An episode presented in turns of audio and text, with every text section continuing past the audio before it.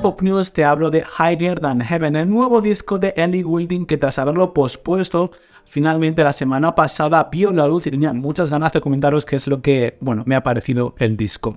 Desde Brightest Blue han pasado ya tres años, fue publicado en 2020, no había estrenado un nuevo disco Ellie Goulding, así que había muchas expectativas, sobre todo después de las cartas de presentación que había publicado Ellie Goulding en los últimos meses. Aquel Easy Over sonaba increíblemente bien, Let It Die o Like a Savior hacían presagiar que este disco iba a ser increíblemente bailable, más que quizá nunca antes en la carrera de Ellie Goulding. Sí que es cierto que es un artista que ha experimentado constantemente con la música electrónica y de baile, pero bueno, según comentaba, este disco iba a ser iba a ir mucho más allá precisamente en cuanto a temática de baile.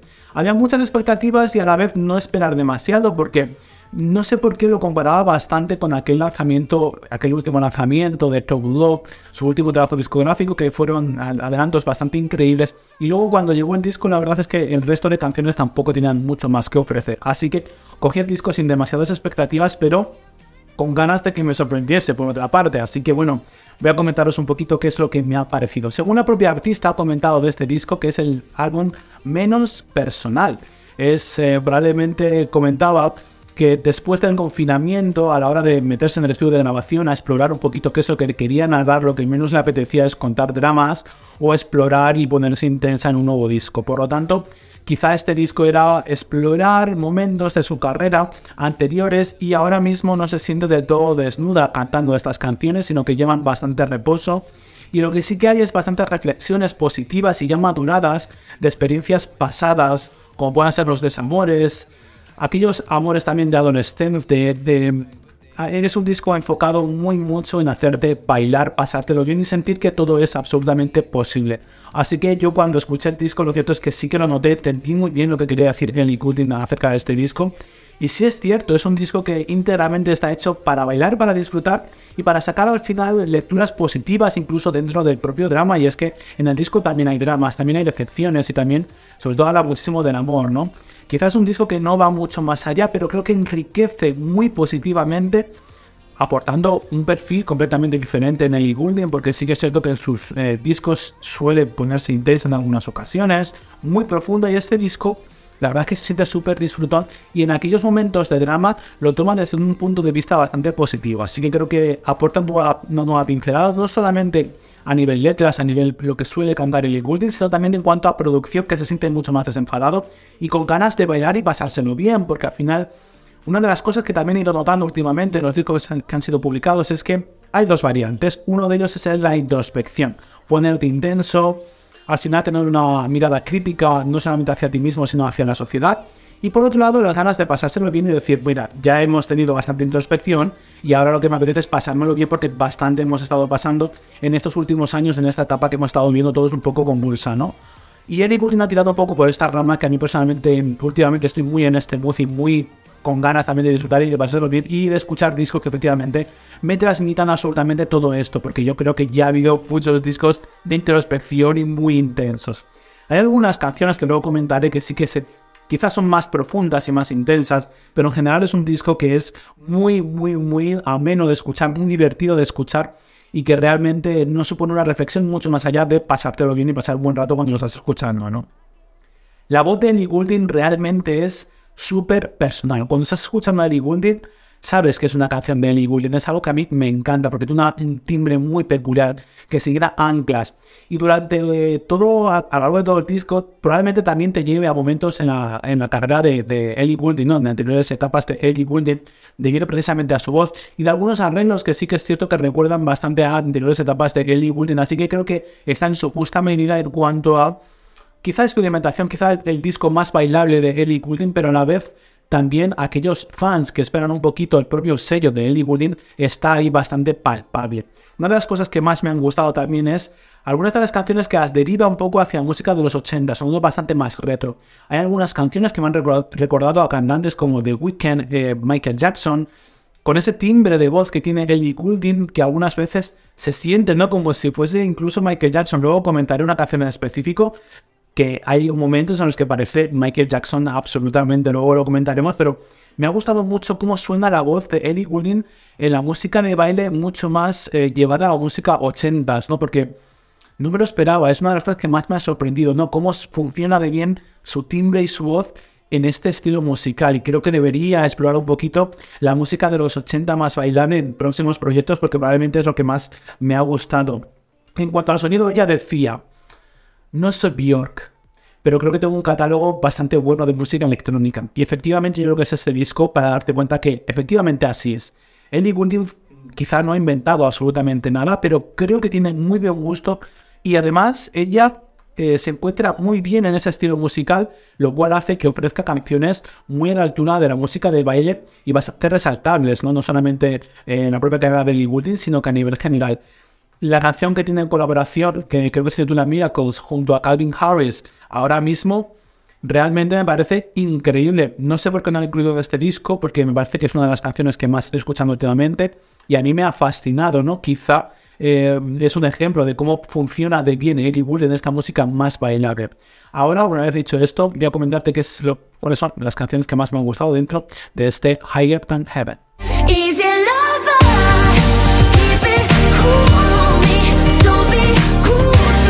Arrancamos en la posición número 7 donde he decidido incluir el tema que da título al disco Higher Than Heaven. Precisamente yo creo que es el alma, el mensaje completo y entiendo por qué lo ha titulado así. Al final la canción eh, habla acerca de olvidarte de todo, de pasártelo bien, pasar un buen momento y es todo lo que te transmite el disco, que es vamos a olvidarnos de los dramas, vamos a pasárnoslo bien e incluso si tienes drama, vamos a bailar en los dramas. Nada es tan importante como para no eh, pasar un buen rato y nadie va a estropearte pasar un buen momento. Así que es momento de dejar cosas atrás, pasar un buen rato. Y esta canción, además de una producción muy increíble, que por un lado tenemos su voz, que suena increíblemente alta, tiene unos agudos increíbles, lo cual hace alusión a ese higher than heaven, es decir, a los momentos de más, mayor, mayores agudos en el disco.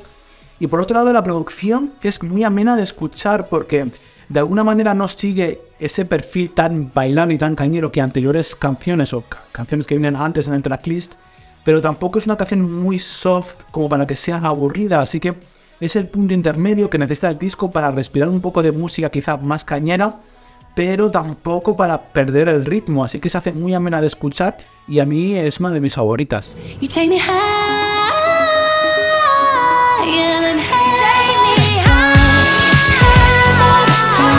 Vamos a la posición número 6. Probablemente Ellie Goulding ha colocado unas increíbles canciones en la edición deluxe del disco. Probablemente yo habría quitado muchas de las canciones del disco general, del disco normal, la edición estándar, para incluir algunas de las canciones que se incluyen en la edición deluxe, que probablemente quizá vayan un poco menos con el rollo y con la atmósfera que quiere conseguir, pero son tremendas canciones increíbles, además todas y cada una de ellas. Probablemente la que más me ha sorprendido es la canción Temptation, y que además siento que quizá esta sí que la había podido, podido incluir en la edición estándar porque tampoco se va mucho del tema, que al final habla acerca de vivir ese amor adolescente, pero con una perspectiva de, de saber que quizá ese amor no verá en ningún sitio, sino es una especie de amor adolescente en el que te das a la pasión, a lo físico, sin darte cuenta del todo y sin tener la conciencia de todo de que el amor se construye desde otros sitios y no solamente desde la pasión, desde el sexo y desde eh, algo meramente superficial, ¿no? Muchas veces cuando somos adolescentes tendemos a pensar que los impulsos es lo importante realmente a tener una relación y luego a medida que vamos creciendo nos damos cuenta que el amor se construye desde muchos puntos y desde luego es quizás solamente uno de ellos la pasión, ¿no? Por al final el enamoramiento del principio, esa tentación que tienes constante, ¿no?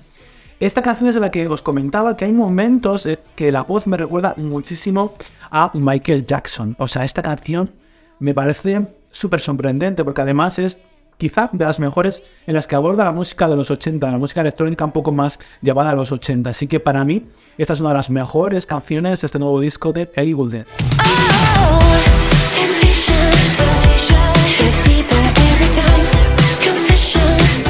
Vamos a la posición número 5 con el tema que abre el álbum, Midnight's Dreams. Es aquel momento en el que sueñas y sí que es cierto que el disco ya te lleva a un lo empiezas desde una ensoñación, desde algo que no es real, desde una idealización, desde algo que es bonito, ¿no? Pero también con ese trasfondo un poco dramático, porque esta canción, como digo, habla acerca de cómo sueñas con una persona que te lo hace pasar muy bien o que querías tener en tu vida, pero en la vida real no la tienes. Y ella decide quedarse en esos sueños de medianoche en los que está disfrutando. Y la canción se siente un poco de soñación, digámoslo así, ¿no? Y al final el mensaje del disco es quedarte con lo bueno y con si es un sueño, disfruta el sueño. Y luego cuando te despiertes no lo tienes, pero tampoco te va a suponer un drama, así que soñar con esa persona que ya no tienes eh, y una canción bailable súper elegantemente producida y suena increíblemente bien para ver el disco, así que una de mis favoritas.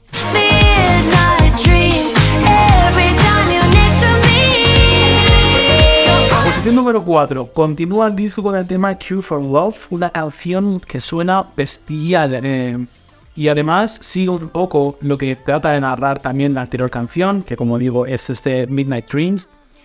Habla acerca de una persona que te ha roto el corazón, pero no lo suficiente como para que necesites una sanación. Es decir, bueno, no ha funcionado, lo he pasado mal, pero esto no me va a impedir poder disfrutar de todo esto. Así como digo, es una perspectiva bastante positiva, a pesar de las rupturas y a pesar de los dramas, una lectura bastante positiva. Así que para mí, esta es una de las canciones más sorprendentes de este nuevo disco.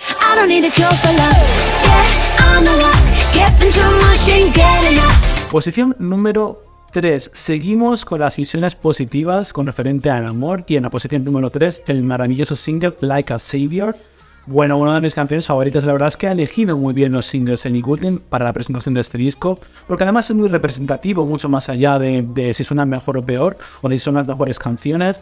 Realmente es muy representativo de luego lo que encuentras en el disco, no te engaña para nada, ¿no? Así que este Like a Savior es acerca de cuando conoces a una persona que te está ayudando a olvidar a una persona que está enquistado un poco en la cabeza y en el corazón y se siente como un salvador de alguna manera y dices, joder, me está, me está ayudando a volver a encontrarme, me está ayudando a olvidar cosas que no me hacen bien y es una canción que suena increíblemente bien, o sea, me gustó mucho este single de adelanto y, y es una de mis favoritas, por eso la he colocado en la posición número 3.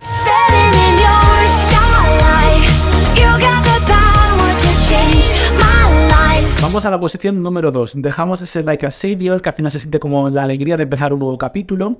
Y en la posición número 2 he colocado quizá el tema más oscuro del disco, que es Let It Die. La producción es muy, muy, muy eh, visceral, digámoslo así.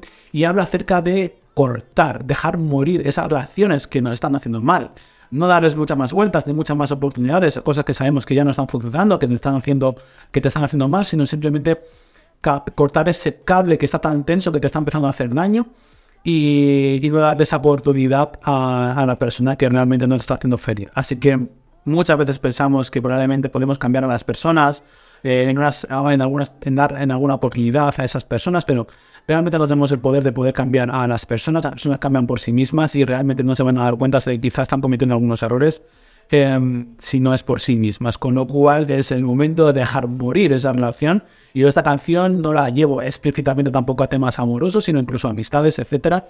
Relaciones en las que tienes que cortar. Así que me parece una de las canciones más oscuras y además más crudas y reales que tiene este disco.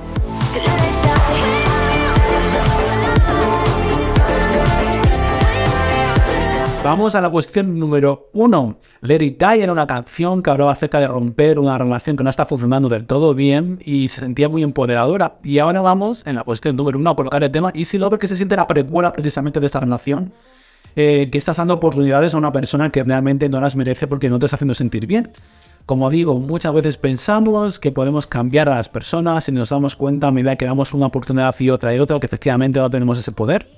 Y Easy Lover es precisamente esa canción, el, la, carta de decir, la, autocrítica a ti mismo de decir, no voy a volver con ese fat boy, que es como ella misma lo describe, ¿no? No voy a volver con ese fat boy que me está haciendo la vida imposible, que realmente me está diciendo que puede cambiar, pero realmente lo que está haciendo es manipular para poder tener lo que realmente él necesita, en lo que a él le apetece, pero realmente me está haciendo mal, ¿no? Al final es una canción además que tiene un estribillo probablemente de los que más se te quedan pegados y para mí esta canción, que fue además la carta de presentación del disco, fue increíblemente bueno. Quizá lo que menos me gustó no es una colaboración con Big Seal, que en la parte de Big Seal no me gusta demasiado, pero lo que tiene todo que ver con ella me parece bestial y me parece una canción súper empoderante y súper consciente, ¿no? Al final empezamos con un punto de partida bastante dramático, que es este Easy Lover, y a medida que vamos avanzando, sobre todo en la promoción del disco, nos damos cuenta que publicó Let It Die y después Like a Savior, que hablan de pues el mensaje que tiene el disco de a pesar del drama, vamos a quedarnos con positivo, saber romper, saber tener límites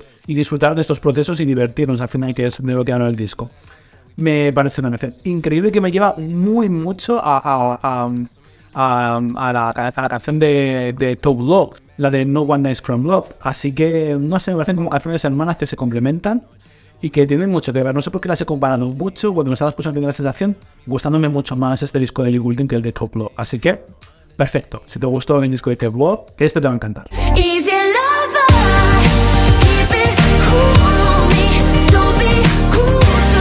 Esta ha sido mi reseña de lo nuevo de Any Good Higher Than Heaven. Como conclusión os puedo decir que probablemente me parece un disco muy aceptado en, la carrera de, de Ellie Goulding. Tendemos a pensar muchas veces que los discos tienen que ser tremendamente personales y, y cantados justamente desde la herida, desde aquel momento nos damos cuenta de que muchas veces la música es simplemente para disfrutarla y pasarlo bien y que no tenemos que quizá darle vueltas y ahondar, ¿no? Esta canción, este disco concretamente habla acerca de pasártelo bien, disfrutar, hablar hacia esos momentos positivos, esas ensoñaciones, relaciones adolescentes en las que te estás enamorando, eh, esas lecturas positivas de relaciones que dejas atrás.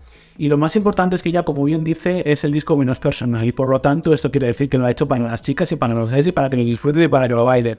Así que ha sido un disco hecho desde ese, punto de partida que me parece tan necesario y que además me parece tan disfrutón y que además la pone en una posición en la que ella también está disfrutando de cantar y bailar estas canciones que quizá ya no la resuenan como le resonaron en el pasado. Así que yo creo que todos disfrutamos, ¿no? A la hora de presentarlo, yo creo que son temas que ella puede también disfrutar cantándola, tanto como si las hubiese cantado en la época en la que todo hubiese tenido lugar, ¿no? Así que me parece maravilloso este tipo de discos. Voy a tener una puntuación de 77 sobre 100 me encantaría saber qué es lo que os ha parecido a vosotros este disco, lo habéis disfrutado y si no lo habéis escuchado, rápido escuchando a Spotify o a tu plataforma favorita, la que estés suscrito. Y, me contéis cuáles son las canciones que más os han gustado y qué os ha parecido el disco. Yo os emplazo a suscribiros al canal y por supuesto no solamente en YouTube, sino también en podcast, que sabéis que estamos muy activos también en podcast y dejéis una reseña muy positiva. Así que nos vemos próximamente en nuevas reseñas y contenido aquí en Pop.